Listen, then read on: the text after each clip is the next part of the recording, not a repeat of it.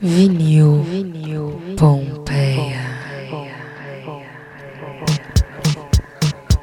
Salve, salve, Vinil Pompeia, mais uma segunda-feira no ar, 4h20, ou melhor, 4h30, que é o novo 4h20 aqui no YouTube. Eu sou o Chiquinho, estou aqui diretamente de Recife. E você, Brinchinho, como é que você tá, rapaz?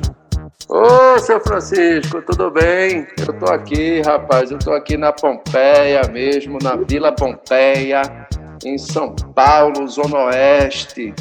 Estamos aqui representando o QG Vinil Pompeia, Briga 82, tomando todos os cuidados, trancado em casa ao máximo, tomando todos os cuidados possíveis e necessários para sobreviver à pandemia do Covid. E Camilo? Yes! Yes, Rasta! Eu sigo aqui, Camilo Farman, diretamente do Espaço Sideral. Tchau! Rastafari! Rasta. com vocês aqui no Vídeo Pompeia. Salve, salve mais uma.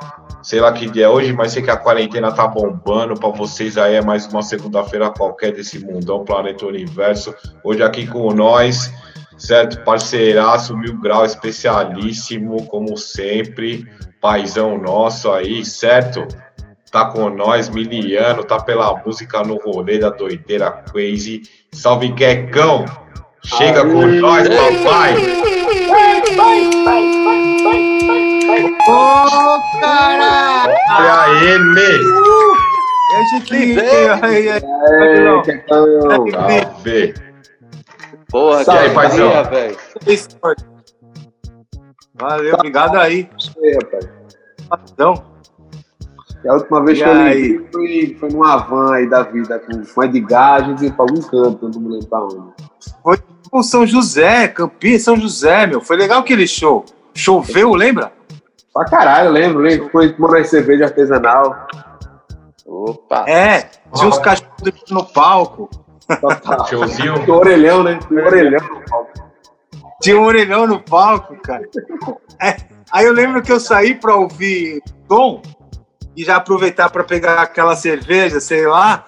Aí a gente tinha combinado de desligar e pegar o telefone para dar um plá. Aí eu peguei a cerveja, tô olhando o show, assim, daqui a pouco eu vejo o Edgar indo pro orelhão, cara. Aí eu saí correndo, porque tava desligado aquele mic. Eita, caralho. Nem pegou nada, mas eu lembro, deixei a cerveja encostadinha para não cair conseguir chegar rápido. Eu cheguei rápido. Depois de um tempo eu fui buscar a cerveja, ela não tava mais, lógico, né? Total. Ó, mas por falar em cerveja, como na verdade o Vini Pompeu desde o começo é uma desculpa pra gente se juntar e falar besteira e ouvir disco. Continua assim o espírito, né?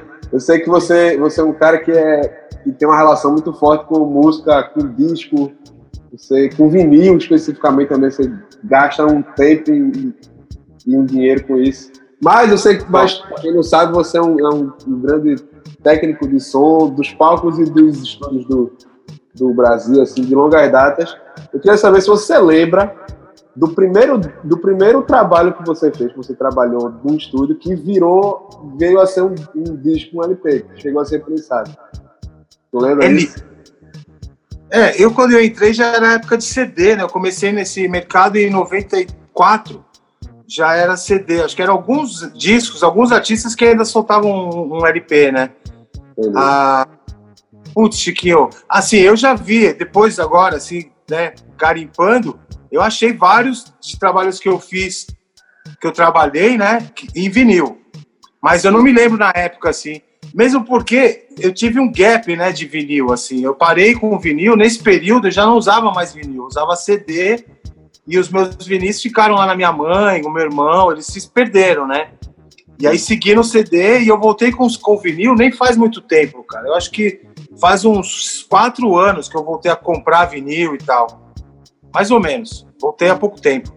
Mas, ô, ô Kekão, deixa eu fazer um parênteses aí nessa pergunta do Chiquinho.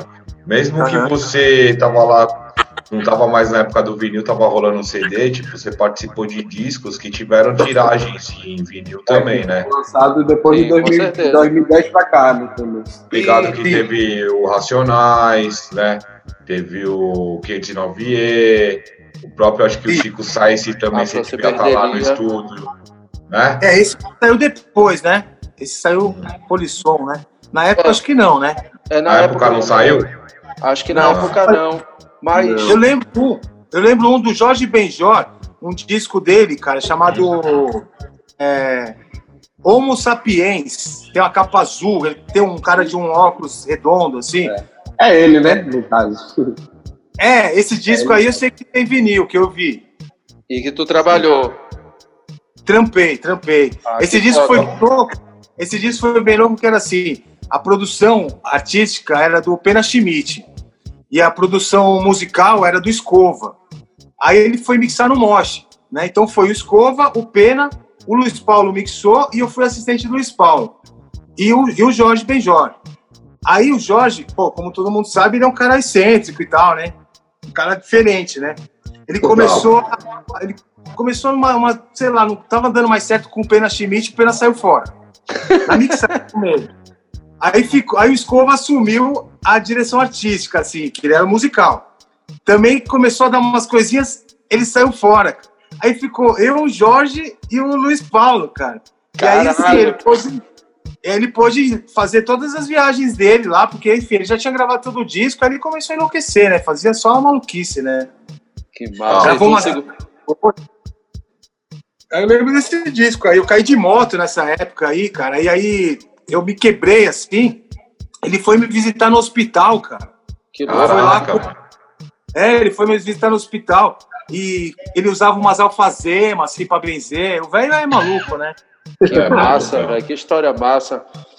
É, foi- Ó, antes, da, antes da, do que estava programado aqui para eu pedir para você mostrar para gente um vinil aí, eu vou emendar um pouquinho também na pergunta de Chico e com a tua resposta que tu falou, porra, eu na época estava meio mais no CD, mas agora tenho reencontrado esses LPs. Qual é essa sensação de encontrar esses LPs agora se tu compra imediatamente, qual é a tua parada? e pedir para tu mostrar um disco aí pra gente que tu tá ouvindo aí, que a gente já tá vendo um monte de disco aí atrás de tu. Só pra tu Deus puxar um aí. Tá, é, assim, a- o meu reencontro com o disco foi, a princípio, comprar só os discos que eu gostava muito, porque uma vez que a gente já tinha ouvido bastante coisa, eu falei, cara, eu vou só pegar fazer aquela seleta, né? Comecei assim, é, só que aí É porque é caro, né?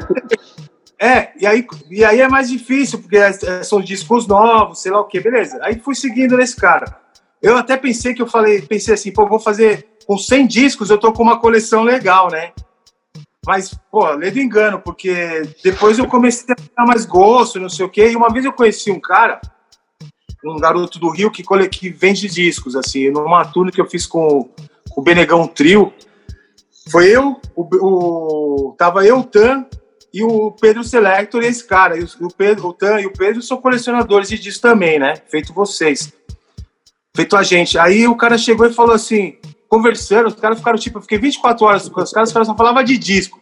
Aí uma hora o cara falou assim, bicho, eu vou te dar uma barbada. Eu perguntei pra ele, fala, me dá uma barbada que eu comprar. Ele falou, ó, tudo que for de música brasileira dos anos 70, você compra. Aí eu exercitei isso um tempão, aí quando eu fui ver eu tinha mais discos de música brasileira do que outras coisas, aí parei com música brasileira. Hoje em dia eu entro, olho, mas não compro muitas vezes, dou uma pechinchada, se tiver preço bom, é isso. Mas não, não- compro sempre. Até na pandemia eu consegui comprar disco. cara.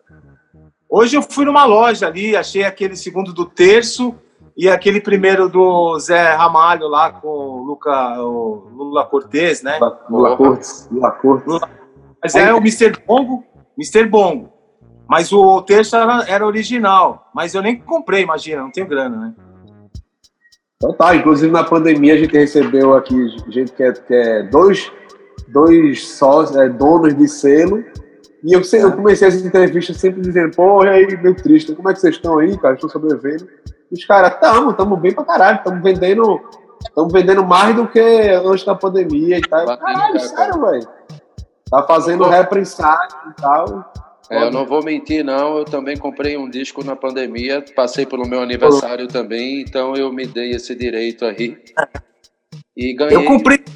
Ganhei um de presente e comprei um também. Aí, Eu comprei uns discos na pandemia legais. Mas vou mostrar um disco pra você, Brigi, ó. Em mostra. homenagem. Disco, foi o primeiro disco que eu ganhei na minha vida, cara. É. 83, se eu não me engano, né? Porra. E é, é homenagem ao, ao Camilo também, o Camilo que gosta. Quecão, Quecão, só uma coisa. Acho que a sua luz do computador diminuiu um pouco e a sua cara ficou um pouco escura. Ah, Aí. tá de boa. Beleza, Ó, melhorou. dá, dá pra ver, ó. Pera aí. Rapidinho. daí, deixa, eu dar um, deixa eu dar um close aqui no menino. Ó, ô, olha aqui. Ixi, olha aqui, olha aqui, ó. Aí, cara. Esse disco aqui, Peace of Aí, Mind, né? Ah, Eu ganhei sai daí. Eu- no mesmo dia que eu, Não. né, gente? Vou embora. Aí ganhou esse e aquele Let It Be Rock do ACDC. A gente era metaleirinho, né? Ai, é metaleiro. ah, Esse demais, disco-. Quem produziu esse disco, quem gravou esse disco, é aquele cara chamado Martin Birch, que morreu agora, faz duas semanas, Ah, que fez Purple, que fez um monte de disco legal. Ele fez aquele Heaven and Hell lá do Black Sabbath. É- É uma puta qualidade de som. Ó, deixa eu contar a história da Iron Maiden. A história da Iron Maiden é o seguinte: eu ficava enchendo o saco do Keco e do Cello na van, porque o Keco e o Cello, os caras manjam muito do rock and roll, do metal, né? E eu ficava falando, Celão, mano, mas fala pra mim, qual que é a vibe das letras dos caras? O que, que os caras falam nas músicas? O Cello, não, pô, é dragão, castelo, medieval, tá ligado? É Harry, bruxo. Harry Potter. É, Harry Potter, Senhor dos Anéis, mano. Tipo, falei, mano, você tá de brincadeira, tio. Que você ficou ouvindo essas músicas de dragão, castelo medieval, tio. Aí fica a zoação do caralho, né? Mas é isso, mano. É da hora, pô. É, esse disco eu escolhi ele com, sei lá, 11 anos de idade. Aí, pra caramba. E assim, nessa época, era a coisa mais, mais rock que tinha, mais pesada era Iron Maiden. E engraçado, curioso que é. era pesado e chegava, né? Porque eu me lembro de até em Recife, tipo, os amigos ter e tal. E outras bandas era impossível de ter porque simplesmente não chegava, a não ser que o cara viajasse, né? Sim, sim, é verdade. chegava, né? EMI, EMI. EMI era a gravadora que fazia todos os discos, né? Os brasileiros lá, os Pleb Hood, o, o- aquele Dead Kennedys lá, EMI também, não é? O, Eu, eu não lembro, velho. Mas o Dead Kennedy também chegava, né? É, EMI. EMI era que saía sempre. Era, É. a gente tinha uma dificuldade nessa época. Ia comprar disco na Woodstock, né, cara? Que era na, doutor, era na, na galeria José Bonifácio. Eu descobri esses dias que eu perguntei pro Valcir na, no Instagram que Sim. essa loja, no dia 19 de janeiro de 1985, ela saiu da Jo- José Bonifácio e foi para Doutor Falcão. E, e, e o dia 19 de janeiro de 1985 foi o dia do heavy metal do Rock in Rio 85, que eu fui, cara, que meu pai me levou. Tinha 13 anos. Olha, É. A gente era metaleirinho, viado. Teu pai gostava, né? Logicamente, Não, imagina. meu pai não, nem gostava. Aliás, Aí eu vou tava até falar acompanhando. No segundo disco, acho que eu falo do meu pai, aí por acaso, mas nem gostava. Só apoiava. E era bem louco, porque a gente era puta vagabundo, tinha repetido de ano, e meu pai tinha comprado os ingressos e ele cortou a viagem. Falou, mas não vai ter, vocês repetiram de ano, não vai rolar. E a minha avó pagava pro Rio. Aí foi eu e meu irmão pra lá, ficamos lá, né, não sei o quê, dia 19 de janeiro, no dia 18 fomos isso início dos anos 80. É, não, meu pai não vai vir. Dia 19 de madrugada, se aparece ele de carro lá, toca a campainha na minha avó, a gente fala, caralho, o que aconteceu? Ele falou, é, veste a roupa e vamos aí. Mas eu só tô indo porque o office boy que trabalhava na firma que ele trabalhava, ele havia prometido pro cara esse passeio, essa viagem pra assistir esse show, porque o office boy era metalheiro também. Aí ele falou, só tô indo por causa dele, seus arrombados. E aí a gente pegou um bonde de fora. que massa, velho. Foi louco. Porra, que rolê massa, velho. Foi massa. Muito bom, mano. Metaleiro desde criancinha, né, papai? Camilão, Exato. você tinha, você tinha falado que tinha uma dúvida aí para perguntar pro Quecão? É, então, É. eu queria uma, ter uma curiosidade que é que eu tô ligado que você gosta de estilidão pra caramba, né? Tal, acho que você tem Pô. até uns discos aí. Sempre nós nas vans, sempre tá ouvindo, você sempre tá dando um salve, falando e pá. E aí, Adoro. saber qual, qual que é a brisa com estilidão, assim, desde quando e tal, por quê, qual foi a viagem, né, mano? E o que, que- Eu não qual que é a vibe do som dos caras que te atrai tanto, tá ligado? Nem do que se trata, velho. Camilão, vou te falar. O lance. Vai falar alguma coisa, Chiquinho? Não. Não, dizer, dizer que eu não sei nem do que se trata. Ah, se der, sabe. Você vai saber. Se for alguma, você sabe. O estilo dano é o seguinte, cara. É, eu, eu briso neles bastante tempo, que quando eu comecei a trabalhar em estúdio, eu conheci o Donald Fagan, né? Que é o Steely Dan, ele, teve algumas formações. Tem, pô, o que o batera o Bernard Pourdier, aí teve mais dois caras fundamentais no, no Steely Dan, são o, o, o Walter Becker e o Donald Fagan, né? Que é o guitarrista e o Donald Fagan é pianista e vocal. E ele, Donald Fagan lançou um disco chamado Night Fly. Eu tenho esse disco também, que é de 82, foi o primeiro disco gravado digitalmente no mundo. Então, quando eu ingressei no negócio de estúdio, isso já tinha lá e todo mundo falava, e é referência para muita gente. Até tem os caras que alinham PA PA hoje em dia com isso aí. Aí comecei ali o posto, cara. E a brisa é isso, é uma música, é um jazz meio soul, meio funk, música pop, um pop rock, assim, com umas harmonias bonitas, umas melodias. É um som É. meio sofisticado, assim. Meio- Agora que você Aí falou, também tem uma coisa, é meio som de velhinho, tá ligado? Eu acho que cada vez eu tenho gostado mais porque a gente tem ficado mais velho, assim. É um som meio de coroa, sabe? sim. Ah, É massa. Vamos, É, vamos tu fala- ficar de olho. tu falasse aí gente que alinha ouvindo, eu tô ligado que quem- eu já vi alguém alinhando isso, velho. Então, você- que tá falando, com certeza é, é Lesa. Acho que Lesa. Lenza, Lenza eu não sei se é Dan, nem Donald Fagan. Lenza é- usa é aquela. jazz- Eu é sempre um- ouço vez- com aquela baixista Michelle O'Neill, sabe? Sei. Uma, uma negra bonita que tocava com David Bowie. Porra. Mas é. é- Só eu que que eu- uso, só eu que uso Rage Against the Machine, né, velho? E, Eu uso. e chacademos pra ouvir o PA. Eu vou, eu vou ser sincero. Eu uso, sabe o que para alinhar sistema? A minha voz, assim. Essencialmente Não, é a minha voz. Muito, muito, muito. Eu também. eu Eu acho que o primeiro é a voz, mas quando eu acho que tá, que tá cheguei num lugar que eu imagino, aí eu boto esse som pra ver como é que ele vai, como ele vai se comportar, Deixa eu, né? só, deixa eu só fazer uma pergunta, assim, que eu não sei se todo Aham. mundo que tá vendo sabe. O que é alinhar sistema?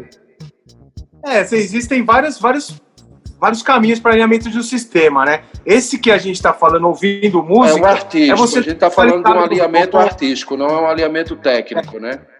é, o, o Pra técnico ficar claro é- aí para os nerds de plantão.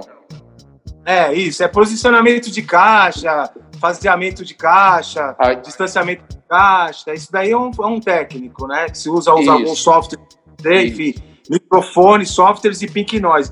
Esse alinhar sistema, que é o das antigas, é pôr um som para você ouvir e dar uma equalizada. Eu uso com a voz e depois eu uso o PA para quê? Para ouvir música. Aí eu fico ouvindo música, aí fico lá curtindo, ouvindo, aí, daqui, e lá. aí passo por Rage Against, passo por tudo, porque você tem que ouvir coisa suja, não é só coisa limpa, né? Uhum. Eu acho. Deixa eu, per- deixa, eu, deixa eu fazer mais uma pergunta aqui. Mas uma pergunta não, vou falar uma parada que é sobre o próprio lance de Steely Dan mesmo. Depois e Aham. tal, quando começou a fazer mais um rolê ali das gigs e tal, ali junto, e aí Uhum. passei a conhecer vários sons ali através de você, do cello, do Brown, tal, que é os caras que manja muito de música, né? E aí eu percebi, aí eu passei a escutar os Dan lá, viu? O tipo. Mano, tem, uma, tem muita música que os caras, tipo, que eu gosto do rap, por exemplo, que os caras, tipo, sampleou, mano, o Dan, tipo, a rodo. Mas a rodo mesmo, muito. Música Tem toda. aquela. é, Não, a Black música toda não, mas uns trechinhos, tipo, no disco Black do Aja. É, o Aja, o Black, o Black Cow. Mano, Isso, o Mad Black- Lib e o MF Doom, os caras deitaram e rolaram naquela, nessa música. Tá ligado? Que massa. É muito foda. É. Tem um vídeo deles que é muito legal, que estão os dois sentados numa mesa fazendo um, um comentário, sei lá, sobre as músicas, sobre os discos. E tem uma hora que tocar essa música, eles tocando o tape. Aí o Walter Becker, tipo, down, down, down. Ele fica fazendo um rap em cima da música que era deles, que os caras do rap ampliaram, né? Isso. Eles são de Nova York, cara. Os caras têm uma história louca. Eles, termi... eles fizeram, eles começaram a fazer disco em 80, é, em 78, né? O, o, tem aquela It Again. It Again, pô, a gente ouvia criança, né? O 78, 77, se não me engano, eles, eles começaram já, eles, era, eles e Dub Brothers, nesse mesmo tipo de som, e fizeram disco ano a ano, ano, ano, ano. E eles pararam lá, acho que em 87, porque o Walter Becker teve problema com droga, não sei o quê. Aí morreu uma, a mina dele, a mina dele morreu no apartamento dele, ficou uma história meio confusa, os caras pararam e o Donald Fagan seguiu. O Walter Becker morreu há pouco tempo. Pode crer. E uma coisa, ah, esse batera, Bernard Poudier, é um nego velho assim, cara. Ele é o pai do shuffle, sabe? Esse velhinho eu chapo nele, cara. Ele é muito foda, assim. Eu tenho ele também, ele, É meu. da escola do Serginho Machado, né? É, os caras, tipo, esses bateras aí, todos vão, vão amar o Bernard Poudier. Bernard. Já amam, né? Já amam, com certeza. É, vocês- Machado, pra, pra falar da nova geração aí dos Batera Shuffle. Ele é bom, né? E ele tem aquela coisa. é negócio de. É, ele dá um curso até, né? Ele dá aulas de divisão rítmica. E é, cara, você vê uns vídeos dele, umas videoaulas dele, o negócio é sinistro, amigo. É. Sinistro. Ele é foda. Ô, ô Keck, uma, uma curiosidade, assim, a gente tá falando aqui só do som, do som legal, fora que a gente curte com som cabeça. Mas tem alguma coisa que tu, que tu escuta em casa, que tu, que tu gosta, tu gosta pra caralho, mas tem uma certa vergonha de dizer. Tá? Tem, tipo, pô. Tipo, Oswaldo Montenegro. Camilão, Camilão tem vergonha de dizer que gosta de Iron Maiden. É, então, o Camilão é um metal fustido. É o. É o Já Metal. Cara, tem sim, Chiquinho. Tem, deve ter mais, tem, deve ter alguns, assim, mas nada que, eu, que eu me preocupe com isso. Mas Orlando. Muito, muito, muito, e gostava muito na minha adolescência, que é Raul Seixas, tá ligado? E eu acho que Raul Seixas, ele. Não sei o que aconteceu com a dele, assim, agora que já não é. preconceito, né? Tu acha que Mas sofreu não- preconceito na época? Não, eu acho que teve um período ali que o fã de Raul Seixas, ele, porra, ele era meio bagunçado, assim, ele era um cara meio que pegava mal nos lugares, então, sabe, tipo, né? É uns malucão que causava, né, bicho? É. Assim. É doido. Eu tenho um amigo Ele era, ele era caprichoso. de Raul Seixas. Ele era caprichoso com os discos, as produções, né? Ele veio de gravadora, ele era uma espécie de arregimentador das gravadoras, então ele gravava os discos, tipo, tinha harpa egípcia, tinha flauta boliviana, tinha, ele sempre introduzia uns elementos. Que dava louco. trabalho, dava trabalho ao estúdio, né? A gravadora. né? Com certeza Ele, dava. dava.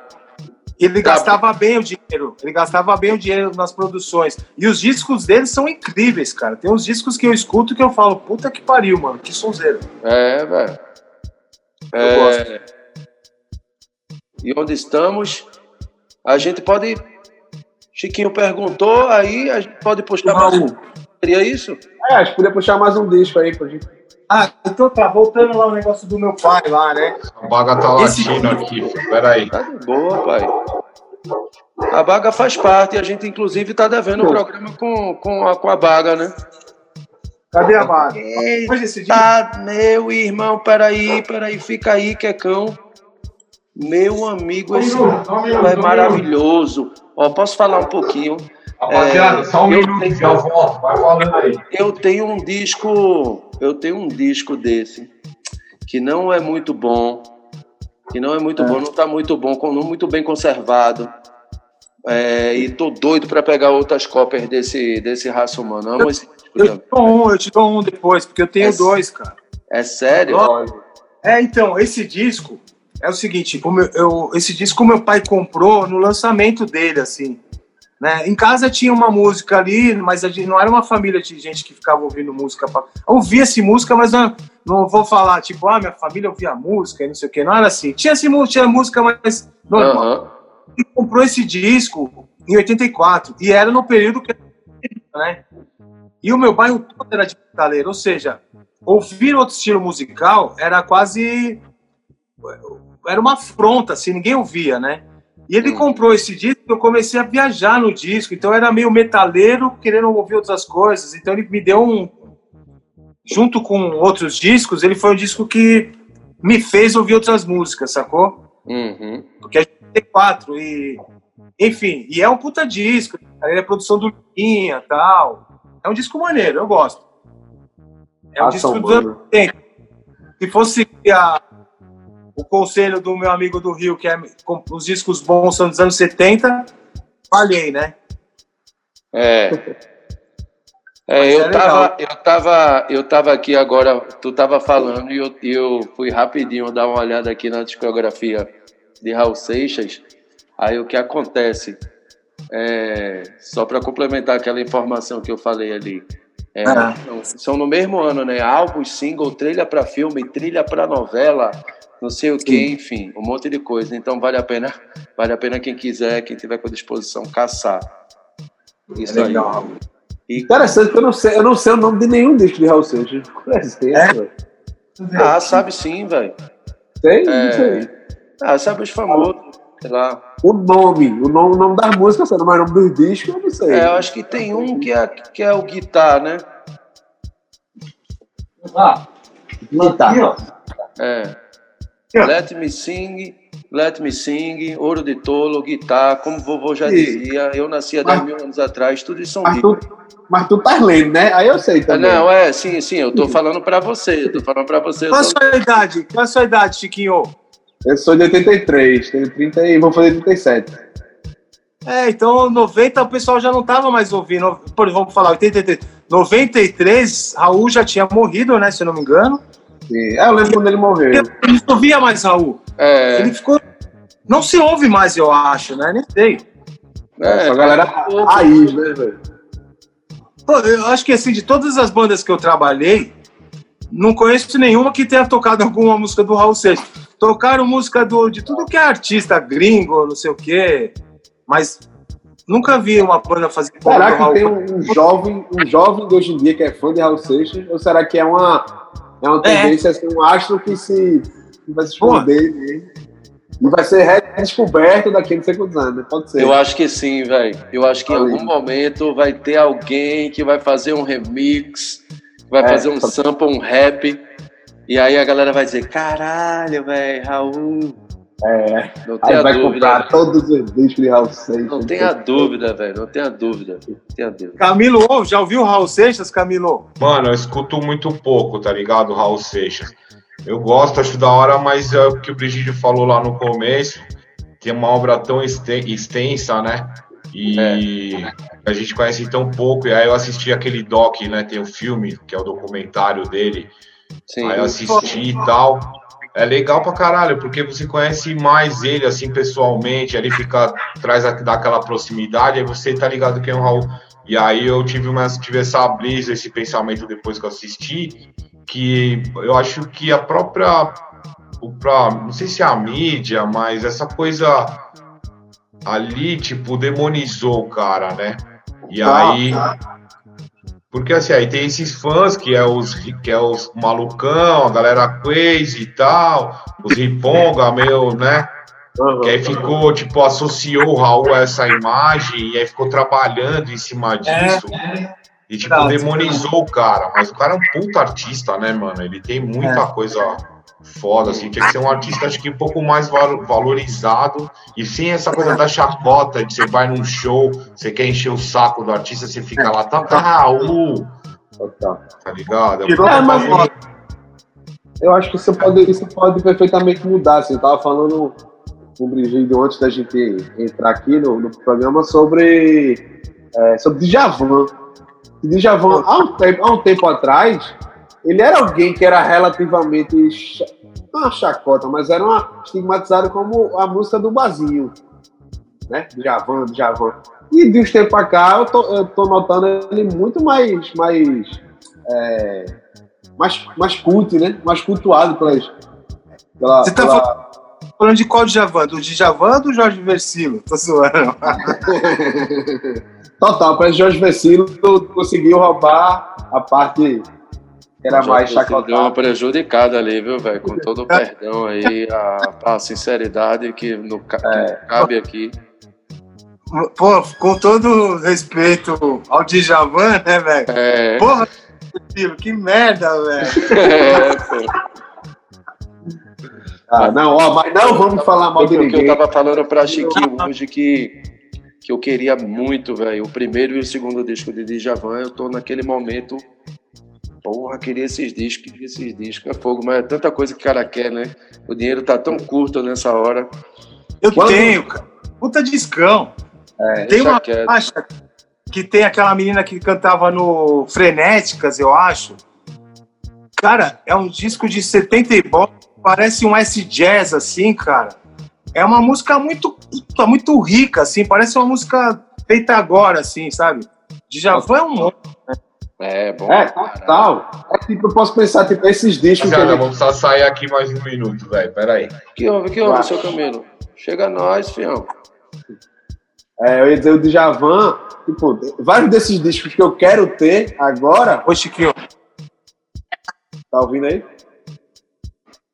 tô ouvindo. Vários desses discos de Djavan que eu quero ter agora, eles estavam na coleção dos meus pais lá na prateleira, que eu não dava o menor valor. E não vieram, eu não herdei essa parte. Ficou, ah, não quero não, não quero isso não. Aí agora, porra, o disco de Djavan Queria, né? ficou pro além e É. tal. Eu queria te perguntar uma, uma- uma outra coisa. É que se, se tu, se por acaso você fosse um disco, que disco você seria?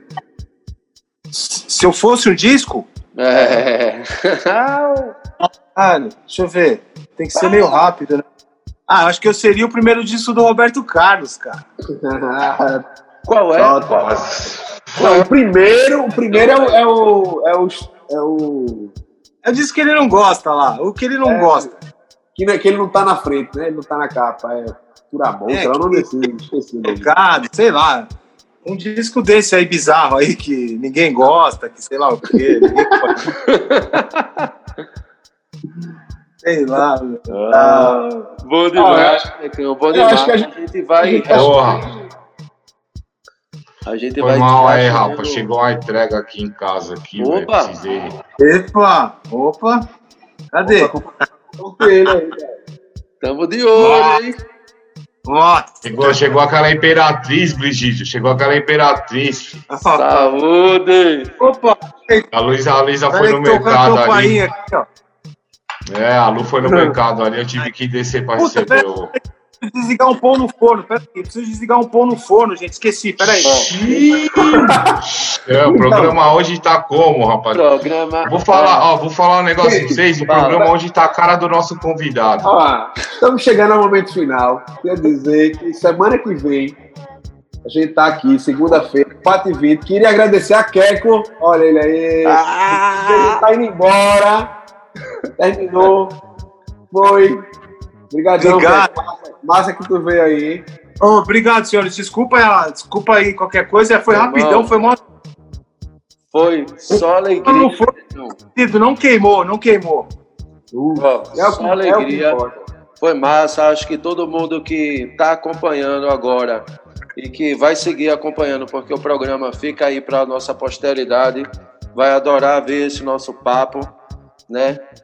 E porra, espero que venham mais. Saudade, querendo encontrar com todos vocês. Amo Saudade de vocês, família. Amo vocês. Porra, muito. Toda vez que eu falo com o Keco é um aprendizado a mais, velho. Ah, beijo. Ah, Nossa, cara. Ô, beijo pra vocês aí. E se cuidem, todo mundo que estiver assistindo aí também. Vai passar. Uma hora passa essa parada aí, bichão. Não, não é possível. É. É isso. É, e a gente passa e a gente se adapta também, né? Porque o ser humano é, é cabuloso. E a gente volta melhor, né? Eu acho que a, a gente vai voltar melhor, assim. Tem gente que não, que eu tenho certeza. Mas a gente vai voltar melhor. Também tenho certeza. A gente Então é vai voltar melhor e vai voltar na próxima segunda-feira, às 4h30 aqui no YouTube. Beleza? Vai voltar melhor mesmo. Vinil, Vinil Pompeii.